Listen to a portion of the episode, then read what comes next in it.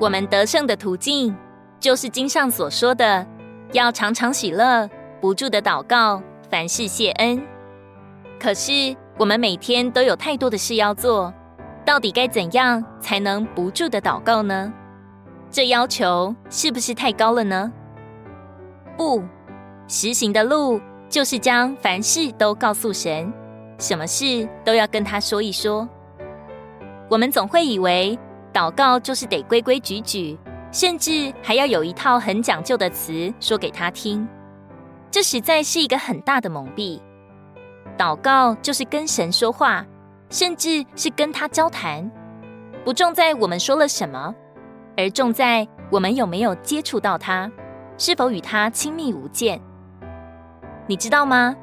神喜欢我们常常跟他说话，喜欢我们一直麻烦他，希望我们将凡事都跟他说一说。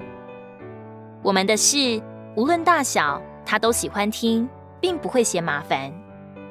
当记得，他曾嘱咐过我们说：“应当一无挂虑，只要凡事告诉他。”这里乃是说凡事，不止大事可以告诉他，乃是凡事都可以跟他说一说。人不能与每一个人都表同情，但是神能。我们的每一件难处，他都表同情。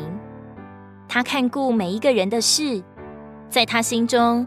好像世人只有你这一个人的事，他背负你我一切的忧患，肯耐心听我们的诉说，并且他不只要听我们忧伤的故事，也要听我们喜乐的事。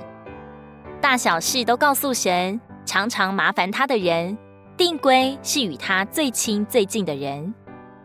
哦，神实在是爱我们，他喜欢我们一直跟他说话，我们所托付的每件事。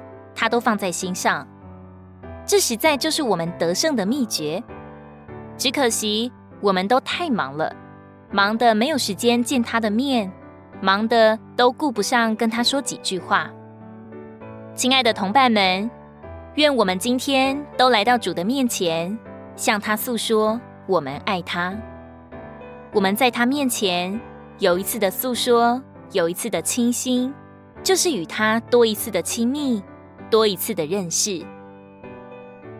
腓立比书四章六节，应当一无挂虑，只要凡事借着祷告、祈求，带着感谢，将你们所要的告诉神。